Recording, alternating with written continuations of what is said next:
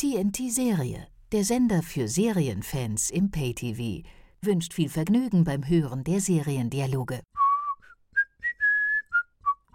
Seriendialoge.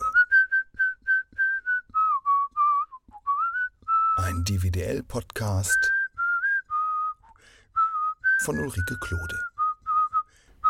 Herzlich willkommen zum DWDL-Podcast Seriendialoge. Ich bin Ulrike Klode und heute ist hier einiges anders.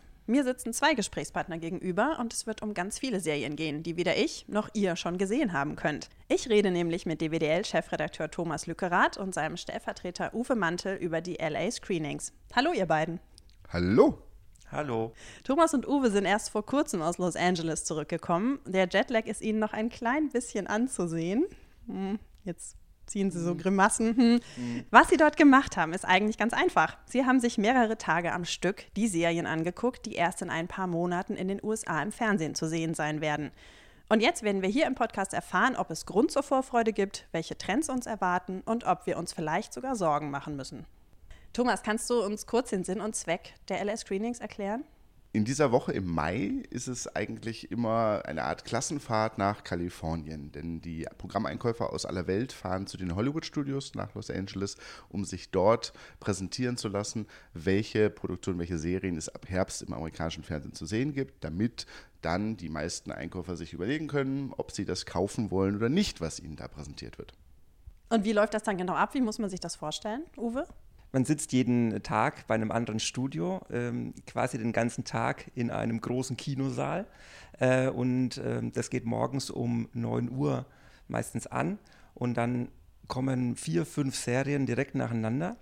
Dann kommt eine Mittagspause und dann kommen wieder fünf, sechs Serien nacheinander. Und man sieht quasi den ganzen Tag einen Piloten nach dem anderen äh, und geht am Abend raus und ist erstmal äh, erschlagen von dem ganzen Material, das man gesehen hat. Das heißt, man sieht Serien, die eigentlich später auf dem Fernseher zu sehen sind, auf Kinoleinwandgröße. Funktioniert das? Das funktioniert ganz problemlos und es ist sogar eigentlich ganz toll, weil man sich so sehr auf die Serien konzentrieren kann, wie man es vor einem kleineren Bildschirm wahrscheinlich nicht könnte. Was natürlich dann auch ein Problem ist, weil die Zuschauer es ja nicht auf, dem, auf der Kinoleinwand sehen und nicht in dieser Kinoatmosphäre sehen. Weil wenn man in einem dunklen Raum sitzt, die große Leinwand vor sich, um einen rum alles still, ähm, dann kann man sich natürlich stärker auf das fokussieren, was da vor einem passiert auf der Leinwand, als man das vorm Fernsehen meistens tut. Das heißt, Schwächen werden dann eigentlich leichter sichtbar. Schwächen einer bestimmten Serie oder so. Schwächen werden leichter sichtbar, allerdings ist es auch so, dass man sich eher auf die Serien einlässt, weil wenn einen was nicht so richtig interessiert, dann ist man ja, wenn man vor dem Fernseher sitzt, gerne schnell abgelenkt und macht dies und das und jenes und guckt hier hin und dorthin. Und das ist im Kino nicht ganz so der Fall. Man konzentriert sich eher, man ist eher bereit, so die ersten langweiligen zehn Minuten zu übergehen und äh, denken, da kommt vielleicht noch was, wo man im Fernsehen womöglich schon weg wäre. Darf man Handys mit reinnehmen? Ja, darf man. Insofern ist man auch natürlich schnell abgelenkt, wenn es sein muss. ähm, man wird aber immer gebeten, das ganz äh, weit runter zu dimmen. Im Grunde ist es ein guter, gutes Anzeichen, wenn man so um sich herum guckt äh, und alle Gesichter sind hell. Das heißt, äh, keinen interessiert es, äh, weil alle gerade auf ihrem Handy ihre E-Mails checken oder irgendwas. Es ist aber eigentlich für uns nicht so das Problem, weil durch die lange Zeitverschiebung ist es ja quasi so, dass wir die Serien sehen, wenn es in Deutschland Nacht ist. Das heißt, da passiert nicht viel und dann gibt es auch nicht so viel auf dem Handy rumzugucken. Thomas, du hast ja eben gesagt, dass es darum geht bei den LA Screenings, dass ähm, die Programmeinkäufer aus aller Welt sehen, was die ähm, Sender für die nächste Saison planen. Aber ist denn das überhaupt noch zeitgemäß? Also haben wir überhaupt noch so eine richtige Saison? Als Seriengucker ist es ja gefühlt so, dass ständig irgendwo eine neue Serie losgeht. Als Serienfan kriegt man mittlerweile das ganze Jahr über neues Material. Das ist sicherlich so. Ähm, Für die großen werbefinanzierten Sender gibt es aber nach wie vor immer noch durchaus die klassische Fernsehsaison, ganz besonders eben in den USA und ich meine, daran orientiert es sich letztlich ja. Also erstmal ist auch die Frage, ob diese Piloten, die man jetzt gesehen hat in den USA, dann funktionieren werden. Ähm, ab September starten einige, inzwischen aber auch, das wurde jetzt auch bei den ein oder anderen Piloten schon gleich vorweg gesagt, erst zur Midseason. Manchmal gibt es auch noch gar keinen Starttermin. Manche dieser Serien werden dann auch tatsächlich zum Beispiel erst im Sommer 2017 zu sehen sein. Ähm, dass es so ein Event gibt, das macht schon Sinn, weil es ist einfach diese eine Woche im Mai, wo alle Studios in Hollywood und rund um Hollywood die Gelegenheit haben, sich einfach mal zu präsentieren. Das ist, glaube ich, in der Zeit, in der wir zwar theoretisch alles auch online angucken können, schon ganz nett, dass man sich austauscht, dass auch die Programmeinkäufer ja den Studios Feedback geben. Also da wird ja auch durchaus drauf geguckt, ob Charaktere, Handlungsstränge gut ankommen oder nicht und äh, gerne auch nochmal was geändert. Das heißt, im Grunde ist das so ein, doch noch so ein kleines Marktforschungsding dann, oder? Ja, in gewisser Art und Weise ist Ah. das tatsächlich eine Marktforschung. Also da wird geguckt, welche Charaktere, welche, ähm, auch welche Geschichten kommen international gut oder schlecht an. Ähm, es gibt auch Serien, da wird einem im Vorfeld gesagt, übrigens, wundern Sie sich nicht, die und die Rolle wird nochmal ausgetauscht äh, Ach, oder wir werden nochmal das und das nochmal neu machen. Ja, auf jeden Fall. Also das ist äh, sehr interessant. Man, man kriegt auch von deutschen Einkäufern dann gerne mal das Feedback, äh, wir haben mit dem Produzenten gesprochen, wir haben gesagt, wir wünschen uns mehr Action, wir wünschen uns weniger davon. Ähm, ob das jetzt wegen einem oder zwei Einkäufern geändert wird, das äh, würde ich jetzt so erstmal nicht bestätigen. Aber sicherlich, wenn die äh, Studios merken, dass es da eben eine Resonanz gibt oder eben alle möglichen Leute plötzlich ab der zweiten Minute schon auf ihr Handy gucken, weil sie sich langweilen, dann kann da durchaus nochmal was dran gedreht werden. Moment, aber im Grunde ist es doch, wenn, wenn der Haupt- oder die Hauptdarstellerin nochmal ausgetauscht wird, dann kann die Serie doch eine ganz andere Wirkung haben. Also das heißt, so richtig gut kann man sich dann ja nicht vorstellen, wie die Serie sein wird, oder? das ist die Ausnahme. Also es gibt vielleicht so zwei, drei Serien pro Jahr, wo dann sich am Ende nochmal sehr viel ändert. Ähm, es ist aber ja auch der Grund, weswegen wir, also die Fachpresse, die eingeladen ist, gebeten werden, dass wir keine ausführlichen Rezensionen zu jedem einzelnen Piloten verfassen. Ähm, das ist, glaube ich, eine Bitte, die kann man dann gut nachvollziehen, weil die möchten natürlich den kreativen Freiraum haben, gegebenenfalls nochmal was zu ändern. Und wenn wir jetzt eine ausführliche Kritik zu jeder der gezeigten Serien, was ja über 50 Stück wären, veröffentlichen würden, dann wäre es schwieriger, sozusagen nachträglich nochmal was zu ändern.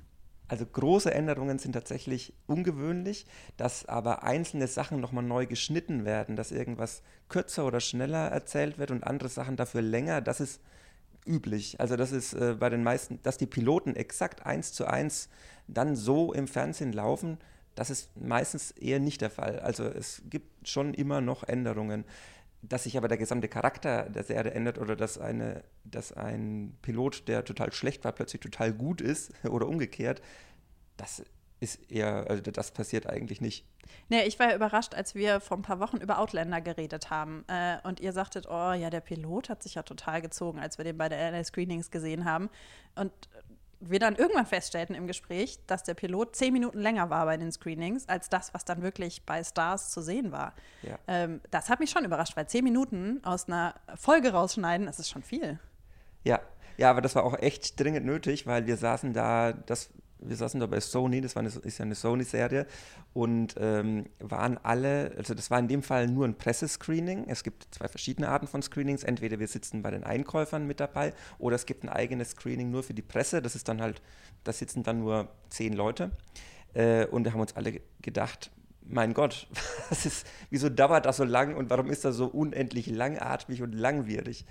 Äh, und haben das dann auch alle gesagt. Und ich nehme an, die waren nicht die Einzigen, die das so empfunden haben. Äh, und dann hat man es äh, dankenswerterweise nochmal enorm gekürzt und hat ja auch geholfen, weil es wurde dann ja ein Erfolg. Wenn man über Änderungen spricht, bei CBS war es in diesem Jahr zum Beispiel ganz spannend. Da gab es die neue Sitcom mit Matt LeBlanc, Man with a Plan. Äh, und da wurde dann im Vorfeld, bevor der Pilot gezeigt wurde, noch gesagt, äh, wundern Sie sich nicht, wir tauschen seine Frau nochmal aus. Und dann erwischt man sich dabei, dass man den ganzen Piloten eigentlich immer nur auf die Hauptdarstellerin achtet, um sich zu fragen, was genau hat sie jetzt falsch gemacht, dass sie wieder ausgetauscht wird? Also ich sag mal so, für mich hat es an der Hauptdarstellerin nicht gekrankt bei der Serie. Sie war sehr altbacken. Ähm, aber das ist halt dann natürlich echt spannend. die Serie man, oder die Hauptdarstellerin? die Serie war sehr Okay. altbacken. Ähm, oder sehr gewöhnlich, sagen wir es mal so. Ist vielleicht für den einen oder anderen Sender oder Sitcom-Liebhaber ganz schön, weil es mehr von dem ist, was man so kennt. Aber es war halt verglichen mit anderen äh, Comedies, die es zu sehen gab, ziemlich langweilig. Die spektakulärste Änderung in diesem Jahr gibt es sicherlich bei äh, MacGyver. Da hat man auch einen kompletten Piloten gedreht, der dann so 42 Minuten normalerweise ist. Ähm, hat aber schon, bevor man den gezeigt hat, gesagt, ja, also das ist nicht so ganz gut gelungen, äh, deswegen zeigen wir jetzt einen 20-minütigen Zusammenschnitt. äh, hat dann nur diese 20 Minuten gezeigt, wo dann auch nicht so ganz klar war, ist das eigentlich zusammenhängend? Hat man da irgendwelche 20 Minuten rausgenommen? Hat man die irgendwie ganz komisch zusammengeschnitten? Also das, was man dann gesehen hat, das war auch wirklich nicht gut. Ähm, und es gab dann eben die Ankündigung, wir drehen den gesamten Piloten nochmal neu. Also so, dass man es quasi gar nicht beurteilen kann, wie das war. Man sah nur das, was es bisher gab, das war nicht gut. Der, der Hauptdarsteller sah irgendwie so schluffrig äh, aus und so mit so langen Haaren und so, so schlaksig irgendwie. Und es war alles sehr düster und hm, also es hat uns gar nicht gefallen und es hat der CBS offensichtlich auch gar nicht gefallen. Und das war dann auch nicht das Feedback der internationalen Einkäufer, sondern das haben die ja schon selbst gesehen. Also das, das ist sicherlich allerdings die, die Ausnahme, dass man den kompletten Piloten nochmal neu dreht und dass man gleich sagt, also das ist irgendwie nichts geworden wenn ihr teilweise Produktionen seht, die erst ähm, im hast du vorhin gesagt, Thomas, äh, August 2017 starten sollen oder so, oder Sommer 2017 hast du gesagt. Gibt es denn da überhaupt schon Piloten? Oder sind das dann nur Trailer, die man sieht? Das ist mal so, mal so. Also äh, es gibt nicht von allen ähm, Serien den Piloten. Teilweise werden Serien ja auch gar nicht mehr pilotiert. Es gibt ja viele Direct-to-Series-Bestellungen inzwischen, wo man nur das Skript hat quasi. Dann gibt's, wird meistens so eine kleine Präsentation gedreht und darauf basierend dann die ganze Serie bestellt. Dann gibt es auch keinen Piloten. Aber das meiste, was vorgestellt wird, ähm, da gibt es auch schon eine Pilotfolge. Auch bei denen, die dann Anfang 2017 starten, weil die Sender entscheiden ja jetzt schon, was dann kommt. Mhm. Ähm, und Sachen, die pilotiert werden, die werden auch während der Pilot-Season pilotiert. Und das ist ja dann äh, in den Monaten vor den LA-Screenings. Und dann liegt da auch schon was vor. Ah, okay. Ihr habt eben gesagt, dass ähm, die werbefinanzierten Networks halt da sind. Ähm, aber HBO hat doch auch was gezeigt, soweit ich das gesehen habe. Ne? Also das hat sich ja dann noch ein bisschen ausgeweitet. Aber Netflix und Amazon, die ja jetzt ja auch mittlerweile wichtige Player in dem Bereich sind, die sind nicht dabei? In Los Angeles präsentieren ja die Studios, die die Serien produzieren. Also nicht die Anbieter, die es dann letztlich dem Publikum bringen. Ähm, HBO ist da eine Ausnahme, weil HBO ja sowohl äh, Sender als auch Produzent selbst ist. Da nutzt man, glaube ich, die Gelegenheit, dass man all diese Einkäufer einfach vor Ort hat und ihm das dann zu präsentieren. Ich glaube, das ist auch immer eine willkommene Abwechslung. Ähm, also HBO ist natürlich bei allen immer der Liebling, auch durchaus nach wie vor noch, weil es immer eine Abwechslung zur ja sicherlich mainstreamigeren Ware der großen US-Networks äh, ist. Ähm, Netflix präsentiert nicht. Ähm, es gab aber schon zum Beispiel bei Sony auch äh, Piloten für Amazon zu sehen, wenn halt eben ein Studio wie Sony dann auch für Amazon tätig wird. Also das passiert schon. Äh, das sind aber dann natürlich meistens auch Piloten, die ohnehin schon in der offiziellen öffentlichen Pilot-Season von Amazon zu sehen sind. Also deswegen spielen die, die S-Wort-Anbieter da keine große Rolle. So, kommen wir doch jetzt mal zum Inhaltlichen. Nachdem wir geklärt haben, ähm, was das überhaupt soll und wie das Ganze so abläuft, ähm, welche Trends habt ihr denn feststellen können? Also der, der erste große Trend, der uns ein bisschen überrascht hat, war das Thema Zeitreise. Das war bei sehr vielen Serien zu sehen, ähm, wo es gar keinen richtigen Auslöser für gibt, wenn man so möchte. Ne? Also warum ist jetzt plötzlich Zeitreise groß im, im, im, Trend? Man versucht das dann im Nachhinein immer so ein bisschen zu analysieren. Man kann natürlich von Eskapismus äh, sozusagen das dann ein bisschen herleiten, dass es eventuell den, die, die, die Vorliebe oder den Wunsch gibt, unserer Realität zu entfliehen und in die Zukunft oder in die Vergangenheit zu reisen. Aber dass das gleich mehrere Studios für sich so entdeckt haben, das war in der Häufigkeit schon sehr auffällig. Und ähm, ein Trend, den, der sich weiter durchzieht, den wir letztes Jahr schon beobachtet haben, ist natürlich die Tatsache, dass lauter ehemalige Serien, Filmreihen, ähm, Comicreihen, äh, Bücher verfilmt werden. Also äh, besonders mutig war Hollywood in diesem Jahr nicht. Das heißt, der Trend ist, dass man wieder weniger mutig geworden ist, also dass es so, so nach, der Mut nachgelassen hat. Kann man das als Trend formulieren? Generell ist das ja schon länger zu beobachten, dass fast, dass nur noch wenig jetzt wirklich ähm, völlig aus dem Nichts heraus entwickelt wird, weil es so eine tolle Idee ist, sondern dass das meiste ja schon mal irgendwie irgendwo da war. Ich weiß jetzt nicht, ob das ein Trend ist, dass es weniger mutig geworden ist. Äh, in den letzten Jahren waren die schon allgemein weniger mutig. Ja. Also so eine, das ist so eine schleichende Entwicklung seit ein paar ja, Jahren. Ja, würde okay. ich sagen. Dann noch ein Trend, den wir so gesehen haben, es gibt sehr viele Anwaltsserien wieder. Letztes Jahr war es so, dass es ganz viele Medical-Serien gab, wo man versucht hat, wieder so ein neues Emergency Room oder irgend sowas wiederzufinden, was nur so mäßig gut mhm. geklappt hat. Dieses Jahr ist man ganz, äh, ganz scharf drauf, irgendwie eine neue Anwaltshit äh, zu finden, was auch so ein bisschen vielleicht damit zu tun hat, dass Good Wife äh, zu Ende gegangen ist. Aber interessant, weil The Good Wife war ja, also von den Quoten her ja kein Riesenerfolg, sondern es war halt einfach eine hochwertige Serie, die sehr viele hartgesottene Fans hatte, könnte man sagen, und die halt natürlich auch Auszeichnungen gekriegt Stimmt. hat. Aber so der Renner war sie ja nicht. Die war vor allen Dingen beim jungen, jungen Publikum nicht der Renner. Die hat ja eigentlich wirklich eigentlich sehr viele Zuschauer gehabt. Die hat, war jahrelang bei mehr als 10 Millionen Zuschauern, wenn man mal die, gibt ja die unterschiedlichsten Zuschauerzahlen in den USA, wenn man jetzt nur mal die Live plus Same Day, äh, also die, die am Ausstrahlungstag selbst gesehen haben, dann war die da jahrelang über 10 Millionen und gar nicht so schlecht aufgestellt. Der hat, die hat nur das Problem, wie fast alle oder wie viele CBS-Serien, dass sie so wenig junge Zuschauer angesprochen hat.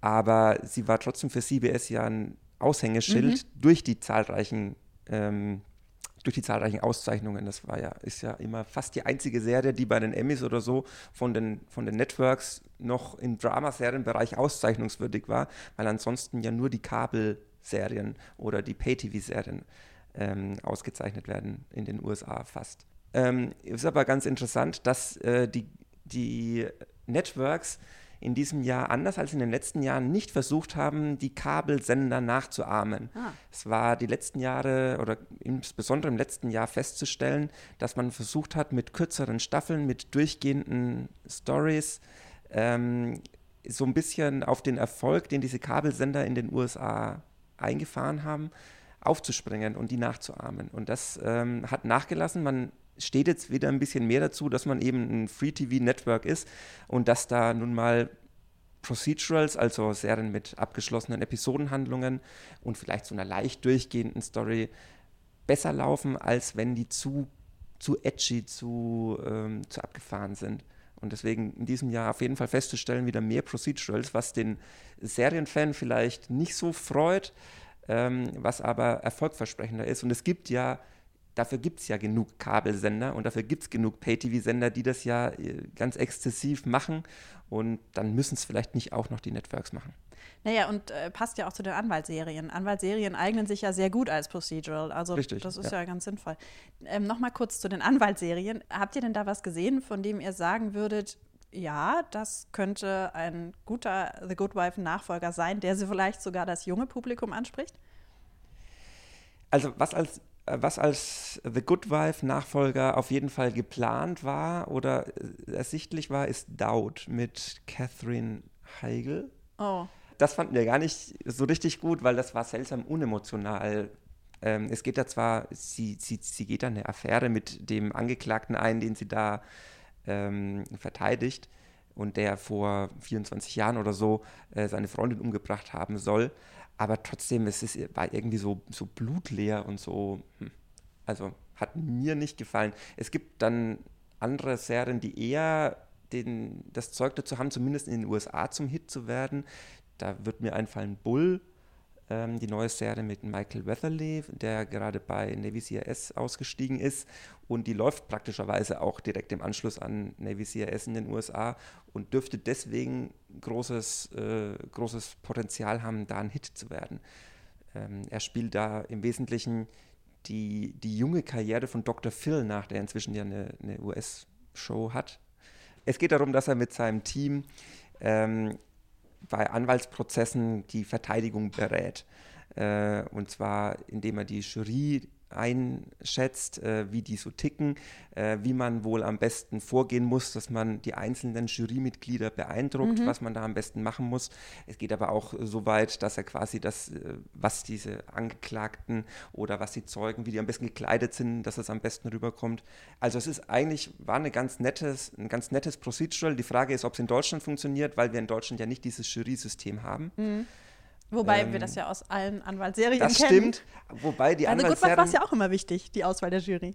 Richtig, also das, äh, stimmt. Das kennen wir. Wir kennen ja eigentlich fast nur US-Anwaltsserien. Es gibt ja nur, es gibt zwar auch ein paar deutsche, aber selbst da kommen ja die deutschen Gerichte irgendwie anders rüber, als sie in Wahrheit sind. Nicht ganz so langweilig, wie sie, glaube ich, in Wahrheit sind. Aber ähm, generell waren ja die waren ja US-Anwaltsserien, glaube ich, auch meistens nicht der ganz große Zuschauerhit, oder? Ellie McBeal?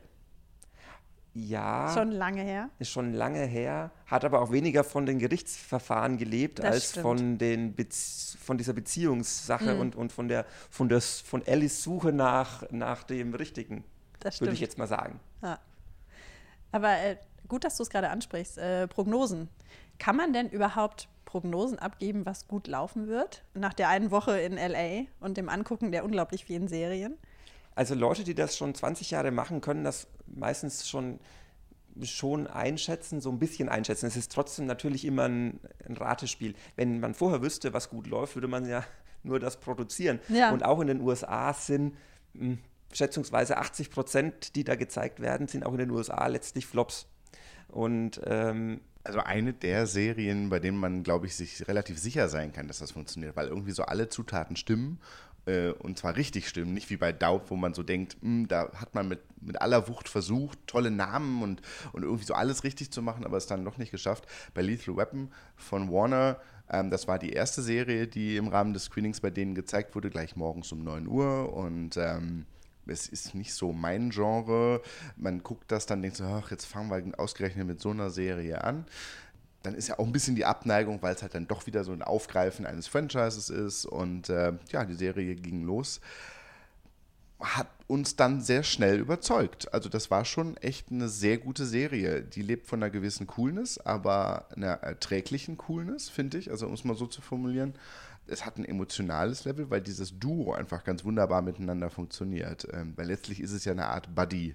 Äh, Buddy-Serie sozusagen, wie zwei Cops, zwei ungleiche Ermittler natürlich. miteinander klarkommen. Und das wirkte aber schon richtig, richtig gut. Und äh, ich habe am Ende festgestellt, nach einer Cop-Crime-Action-Serie, dass ich gerne wissen würde, wie es weitergeht. Aber was spannend ist, ist halt noch ähm, auf die Frage, ob man beurteilen kann, ob sowas ein Hit wird wie gesagt, da ist es, glaube ich, relativ gesetzt. Aber das Spannende ist ja nochmal, dass die Piloten meist mit weit mehr Geld produziert werden als die folgenden ähm, Serien, Stimmt. äh, folgenden, äh, Episoden? die folgenden Episoden, genau, der Staffel. Äh, sodass das da also dann immer ein bisschen schwierig ist bei großen Actiongeschichten zum Beispiel. Wie wird das dann in der Zukunft umgesetzt? Wie aufwendig ist das dann noch inszeniert? Ja, klar, weil der Zuschauer natürlich dann auch ähm, tolle Action-Szenen erwartet. Du willst ja keine Action-Szene gucken, die ein bisschen aussieht wie, nein, sage ich jetzt nicht, aber ähm, durchs Kino ist man da ja im Grunde verdorben, ne? dass man halt geile Action sehen will. Aber ich glaube, da ist mittlerweile der Vorteil, dass das Fernsehen also in sehr, sehr vielen Bereichen sich nicht mehr groß äh, vom Kino unterscheidet. Also man, man hört bei jeder Präsentation im Grunde auch immer gerne die Formulierung, wir versuchen das auf Kinoniveau zu machen. Dem einen oder anderen gelingt das durchaus auch. Ähm, wir hatten letztes Jahr von Warner eine Serie, die Rush Hour, also auch die Verlängerung eines Kino-Franchises. Ähm, das hat dann aber nicht so richtig gut funktioniert, weil auch immer da die Frage ist, einmal was das Budget für die weiteren Folgen angeht, aber auch die Frage, ob manche Idee, die halt mal ein Film war, sich eigentlich für eine wöchentliche Ausstrahlung als Serie eignet oder ob die Idee einer Serie dann nicht irgendwann eigentlich nach der ersten oder zweiten Folge auch schon auserzählt ist. Gerade bei Actionfilmen, wo die Handlung ja nicht immer das Wichtigste ist. Genau. Um jetzt mal Vorurteile aufzuwärmen. Uwe, du wolltest noch was dazu sagen? zum Thema Lethal Weapon und wieso das schon das Zeug dazu hat, zum Hit zu werden oder was ein ganz großes Anzeichen dafür ist, ist, wie viele Leute gesagt haben, dass sie diesen Piloten gut fanden und wie viele äh, Leute, von denen man es nicht erwartet hat. Also es kam von, von Vertretern von Sky, die ja gar nicht auf Procedurals stehen eigentlich, ähm, dass das denen total gut gefallen hat, von Autoren, äh, mit denen wir gesprochen haben, dass die das gut fanden, was ja jetzt auch nicht so eine Autorenserie ist eigentlich. Es kam wirklich von so vielen Seiten und äh, von so vielen Leuten, die, die eigentlich nicht auf Action-Serien stehen.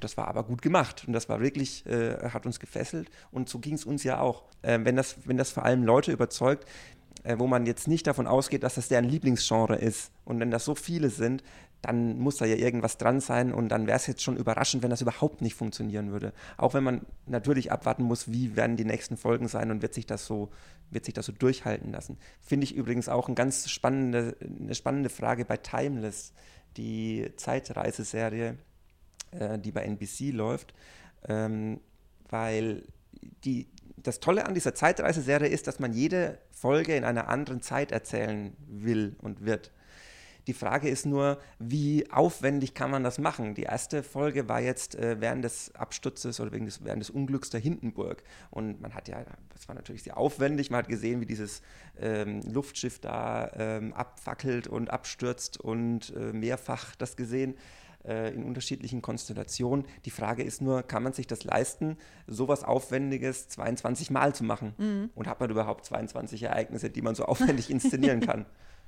Also da wird, wird mal spannend äh, sein zu sehen, wie die weiteren Folgen dann aussehen. Weil der Pilot hat uns schon ziemlich gut gefallen. Timeless ist jetzt vielleicht nicht einer unserer größten Favoriten der Screenings. Es ist eine sehr gute Serie, die uns gut gefallen hat, äh, weil so viele Zutaten stimmen. Ist vielleicht so ein bisschen so ein heimlicher, also ich glaube, das läuft ganz gut, das kann gut funktionieren, weil, ähm, wie Uwe schon sagt, es gibt die Ebene der, der Kriminalgeschichte, die in irgendeiner Zeit stattfinden kann. Äh, dazu gibt es die Frage, ob dieses, ähm, dieses Dreiergespann, was mit der Zeitmaschine eben losgeschickt wird, um gewisse Kriminalfälle zu lösen. Ähm, da ist nicht ganz klar, mit welcher Motivation das zusammengestellt wurde und warum ausgerechnet die ausgewählt wurden und äh, ob sie da eigentlich für die Guten arbeiten oder irgendwie letztlich nur Handlanger für jemanden sind. Das ist so ein bisschen so ein Mysterium. Und spannend ist natürlich der Butterfly-Effekt, sprich, das merkt man, sieht man auch schon in der Pilotfolge, wenn die in der Vergangenheit nur die kleinste Kleinigkeit ändern, kann das ja auch für ihre Lebenswirklichkeit in der Gegenwart Auswirkungen haben. Und das ist so ein spannender Bogen, weil ich habe quasi die Geschichte, die in der Mitte der Folge erzählt wird, ich habe dieses überliegende Mysterium, warum ausgerechnet die eigentlich, und ich habe am Ende jeder Folge vermutlich die Frage, die spannende Frage, hm, was hat das jetzt für Auswirkungen eigentlich auf das Leben der, der Protagonisten? Das war schon eine runde Sache. Es hat jetzt nicht so richtig rausgestochen, aber äh, es wurde auch von einigen Einkäufern, mit denen wir gesprochen haben, genannt. Kommen wir jetzt zu den schönen Serien. Ihr habt ja eben schon gesagt, welche Serien ähm, eurer Meinung nach ganz gut funktionieren könnten. Ähm, welche Serien haben euch dann am meisten beeindruckt? Jeder nur eine, bitte. Thomas? Also eigentlich bin ich kein großer Fan von Comedy-Serien, weil ich lieber eine durcherzählte Geschichte habe, der ich folgen kann, deren Charakteren ich auch im, in ihrem Lieben und Leiden folgen kann. Ähm, und doch war es irgendwie bei den diesjährigen Screenings so, dass äh, die, die ein oder andere Comedy echt gut war. Äh, mir hat sehr gut gefallen von CBS, The Great Indoors. Ähm, ganz interessante Geschichte. Es geht im Grunde um ein Outdoor-Magazin, das leider irgendwie nicht mehr so erfolgreich läuft und deswegen seine Printausgabe einstellen muss und der Star-Reporter, also der, der Ad Adventure-Typ, der sozusagen um die Welt gereist ist und Eigenexperimente gemacht hat, der wird äh, einbeordert, um künftig im Büro äh, das Social-Media-Team zu leiten. Das sind lauter Millennials, deren größtes Abenteuer ist, die nächste Stromquelle für ihr Smartphone zu finden und im Grunde noch nie was anderes als Listicles für eine Webseite gemacht haben. Äh, das ist die eine Ebene, die sehr lustig ist, weil es im Grunde äh, sehr spaßig äh, mit den Millennials und ihrer Art und Weise sozusagen mit Dingen umzugehen hantiert. Und dann gibt es die großartige Rolle von Stephen Fry, ähm, der der Inhaber und Betreiber dieses Outdoor-Magazins ist und so ein bisschen ja ein, ein eigenbrötlerischer äh, Inhaber ist. Er, bringt halt in die Serie so herrlich britischen Humor rein. Und das ist so eine schöne zweite Ebene. Also es ist nicht nur der, ich sag mal, lustige Sitcom-Kracher, sondern es kommt dann noch so feiner Humor rein und das paart sich irgendwie ganz wunderbar. Oh, das hört sich toll an. Wer spielt denn die Hauptrolle? Der Typ, der vom Outdoor-Redakteur zum Social-Media-Redakteur gemacht wird. Das ist Joel McHale. Oh, schön, das ist eine tolle Mischung. Community. Ja. Witzigerweise übrigens, ich habe Community war ich nie so ein großer Fan, aber ich habe früher immer gerne geguckt The Soup von E. Er hat, der hat früher eigentlich so eine Art, ich sag mal, eine Art Mini-TV total für E Entertainment moderiert. Ah, das wusste ich gar nicht. Und dass er dann auf einmal als Schauspieler bei Community groß, groß rauskam, hat mich überrascht. Aber ich freue mich, ihn jetzt hier zu sehen. Das funktioniert auch ganz gut, weil er selber auch halt hervorragend funktioniert. Und in dieser Mischung mit Stephen Fry zusammen echt schön gelungen. Ob das in Deutschland funktioniert, ist aber wieder eine ganz andere Frage. Und ist auch die Frage, ob es Leute interessiert, die halt keine Journalisten sind, ne? Ja, das glaube ich schon, weil mhm. es geht eigentlich nicht so stark um Journalismus, sondern um diese Millennials und, und äh, ihren Umgang mit Social Media. Und ich glaube, da findet sich dann irgendwie jeder wieder. Genau, ähm, und ich glaube, es wird das oder man hat es deswegen so produziert. Äh, man zeigt es nämlich direkt nach äh, Big Bang Theory, da hat man ah, auch so Nerds ja, und ja, ja. Äh, in dem Fall denke ich schon, dass das in den USA funktionieren wird, zumindest mal anfänglich. Ob es dann trägt, die ganze Staffel, ist ja wie immer die große Frage. Und welche Serie hat dich am meisten beeindruckt, Uwe? Ist ein bisschen langweilig, aber ich hätte eigentlich auch eine Comedy-Serie, die aber jetzt anders als äh, The Great Indoors keine Multicamera-Sitcom ist, sondern eine Single-Camera-Sitcom ähm, und auch mit einer fortlaufenden Geschichte. Es wäre Trial and Error, was von Warner, glaube ich, für NBC produziert wird und deswegen bestimmt kein Erfolg wird. Äh, aber ich fand es trotzdem ganz toll. Es geht um einen, einen Anwalt, der, einen ganz jungen Anwalt aus New York, der irgendwo in eine kleine Mini-Stadt irgendwo im Süden der USA ähm, reist, um dort ähm, einen des Mordes an seiner Frau bezichtigten äh, oder beschuldigten äh, alten Professor zu verteidigen.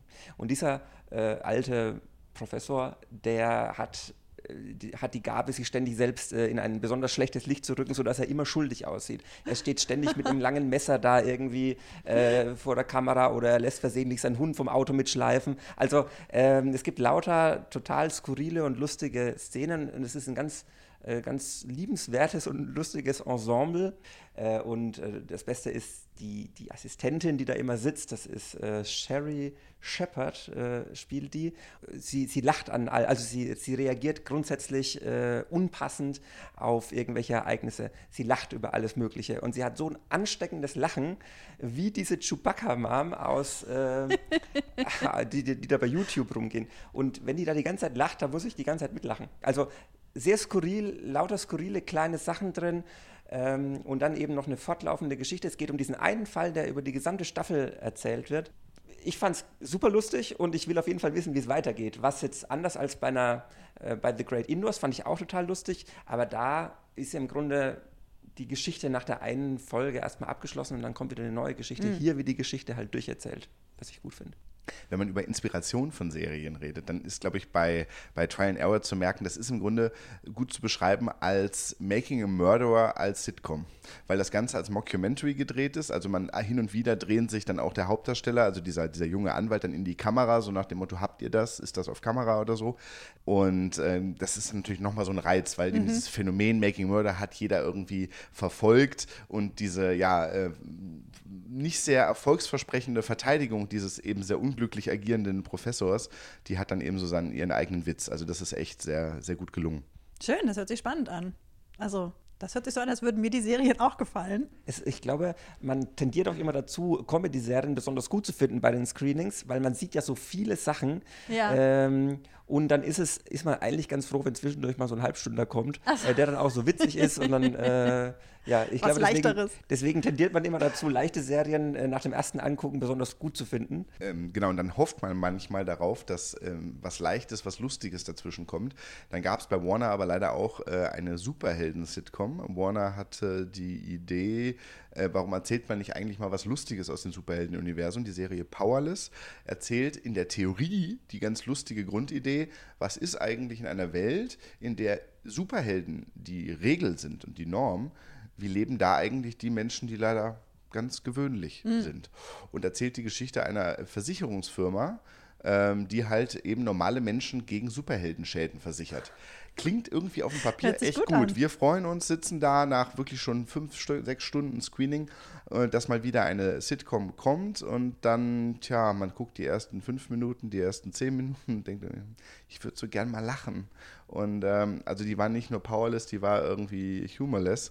Also da muss noch mal dringend, dringend was gemacht werden. Ähm, die Serie liegt bei Pro7 und äh, da haben wir im Nachhinein auch mit, mit dem Chefeinkäufer Rüdiger Bös gesprochen. Er ist zumindest noch ganz optimistisch, dass das noch was werden kann. Ich bin gespannt, ob das gelingt. Wir werden es ja dann sehen. Wir können es ja dann alle im Fernsehen sehen. Wir werden ja dann sowieso auch abwarten müssen, was davon überhaupt in Deutschland zu sehen sein wird. Aber vielen Dank, das hörte sich sehr spannend an. Ich freue mich schon auf einiges. Wer jetzt noch tiefer in die neuen Serien und in die LA Screenings an sich eintauchen will, auf der Podcast-Seite habe ich Artikel und Trailer verlinkt. Dazu natürlich auch ein persönliches Fazit noch von Thomas und Uwe und die Einschätzung der deutschen Programmeinkäufer. Vielen Dank, ihr beiden. Wahrscheinlich braucht ihr jetzt nach den vielen Serien, die ihr gucken musstet, erstmal ein bisschen Serienruhepause, oder? In jedem Fall. Erstmal einen Moment durchatmen und dann geht's mit den Sommerserien weiter. Wir hören uns nächste Woche wieder. Da geht es in den Seriendialogen schon wieder um was sehr Neues. Eine Serie, die erst im Januar gestartet ist. Bis dahin, frohes Gucken. Seriendialoge. Ein DVDL-Podcast von Ulrike Klode. Redaktion und Produktion Ulrike Klode, Sounddesign Joachim Budde.